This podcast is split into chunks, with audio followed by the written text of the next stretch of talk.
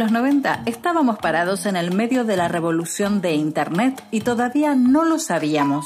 Hoy la revolución es más grande.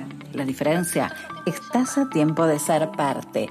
Lemon Talks, un podcast sobre criptomonedas, el ecosistema fintech y la nueva economía digital.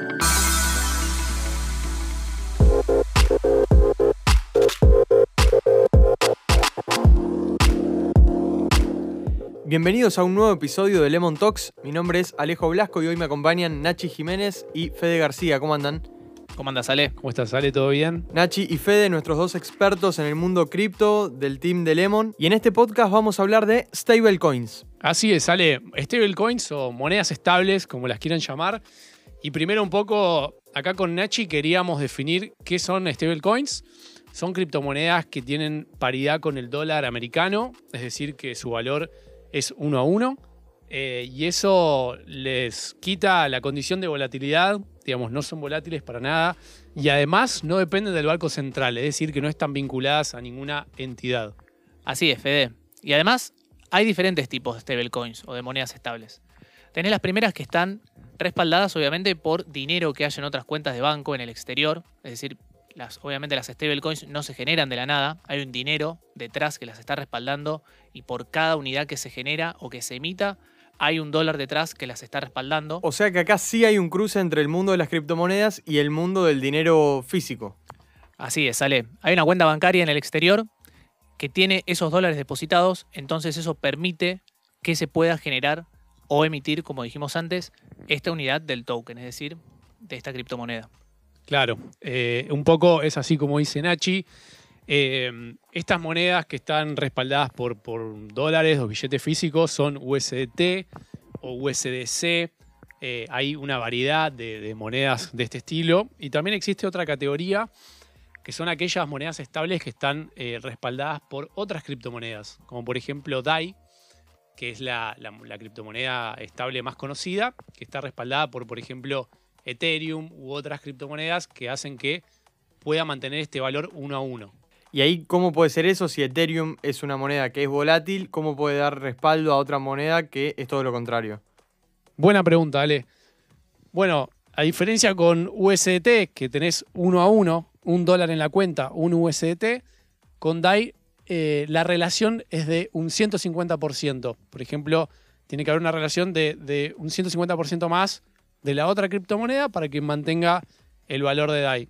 Pero a ver, ¿por qué está bueno esto? Porque de algún modo vos al comprar DAI eh, confías en el protocolo y no confías en la entidad.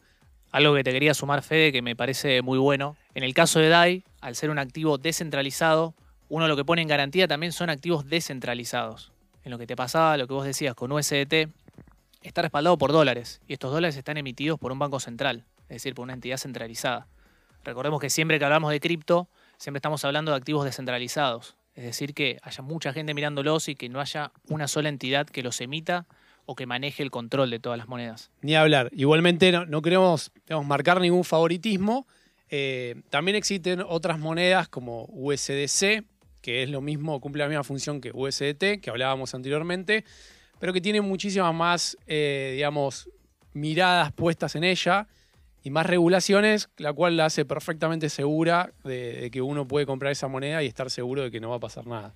¿Y cuál es la diferencia entre todas estas eh, monedas estables que están haciendo y el dólar físico? Es decir, ¿por qué, si están en paridad con el dólar norteamericano, por qué elegiría a alguien ir a comprar estas monedas y no un dólar físico?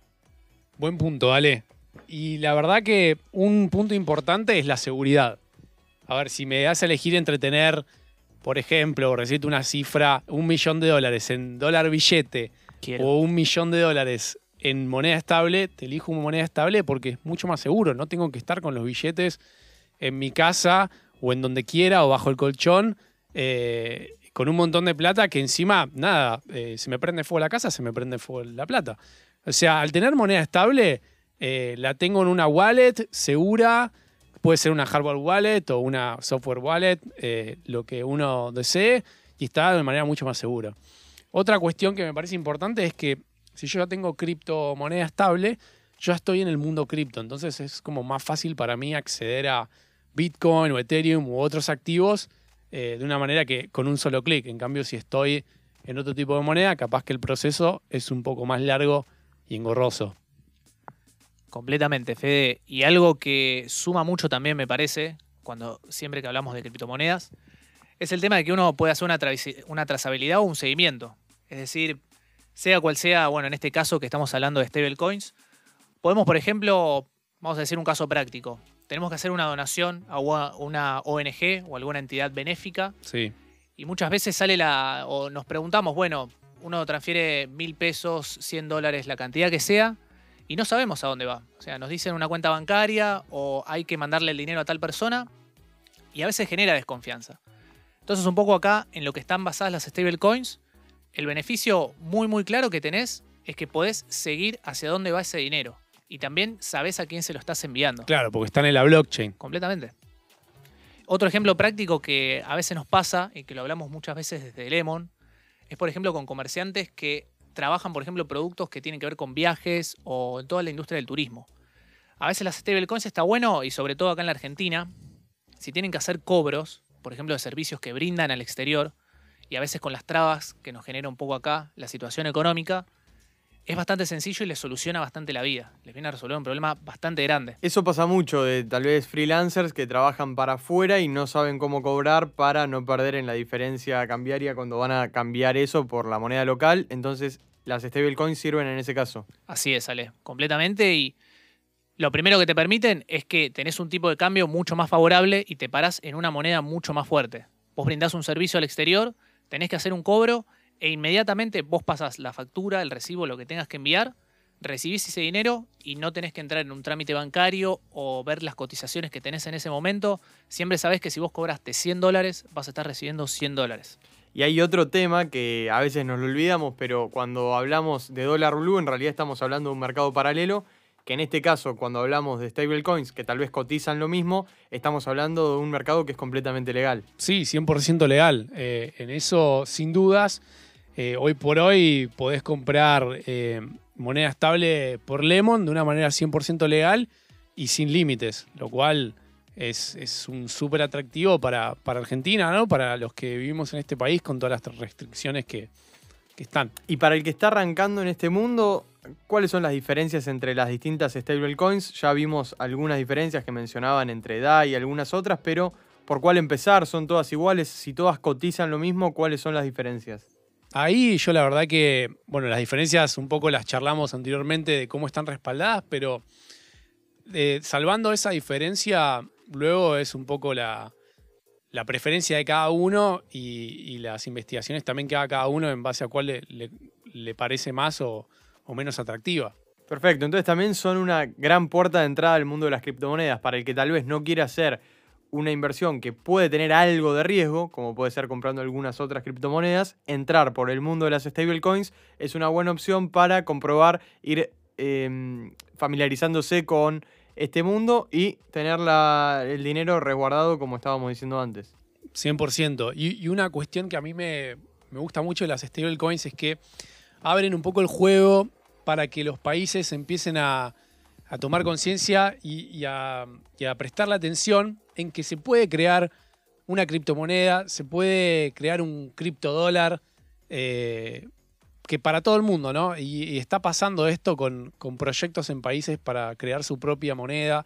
Eh, un poco acá, Nachi, vos tenés más expertise en el tema. Mirá, esto de las monedas eh, de los bancos centrales es algo que se viene hablando ya hace un tiempo. Y te digo más, inclusive antes de que se haya creado el Bitcoin. Con eso te digo todo es un proyecto que se está debatiendo en varios países. En algunos está más avanzados, en otros está, la verdad, que un poco más quedado, directamente no les interesa, sea por razones políticas, sociales o cada uno tiene ahí su motivo. Y la principal característica que tienen es que van a representar al dinero físico. Volvemos de vuelta al ejemplo que decías vos, Fede, de que no tener la plata abajo del colchón, que te representa un riesgo enorme. Esto viene a solucionar ese problema porque van a ser en un formato completamente digital. Pero tiene un poco de controversia, o mejor dicho, genera un poco de controversia al que están emitidas y están controladas por el Banco Central en su totalidad. Es decir, hay un organismo centralizado que vela por el funcionamiento y que además va a saber todo lo que se emitió. Claro, entonces no sería descentralizado. Se me, imagino que podrían traquear todo y, también de alguna manera, tomando como ejemplo Argentina, como mm, eliminar o, reducir toda esa economía en negro y poder traquear todo ese dinero también, ¿no? Y es así, tendrían visibilidad de todas las transacciones que se hagan, así que todo lo que se hace hoy con dinero físico de alguna forma quedaría anulado. Pero bueno, también tiene bastantes, algunas ventajas bastante considerables, y es que por ejemplo son mucho más costosas, porque no habría el, el costo de emitir el dinero, es decir, van a ser mucho más baratas de emitir y son más fáciles de transaccionar y atesorar también. Y es que además las economías como nosotros en la Argentina nos veríamos bastante bastante beneficiados, como decías vos antes. La inclusión financiera que te genera eliminar la economía en negro es bastante grande, así que eso es algo que puede formalizar el mercado laboral también y que se vuelva todo, la verdad, más eficiente. Suena medio utópico, pero ojalá que lleguemos a ese punto. Y bueno, nunca sabemos, nunca sabemos. Muy bien, allá vamos entonces. Seguramente este tema da para ampliarlo en algún otro episodio, así que nos volvemos a escuchar en Lemon Talks.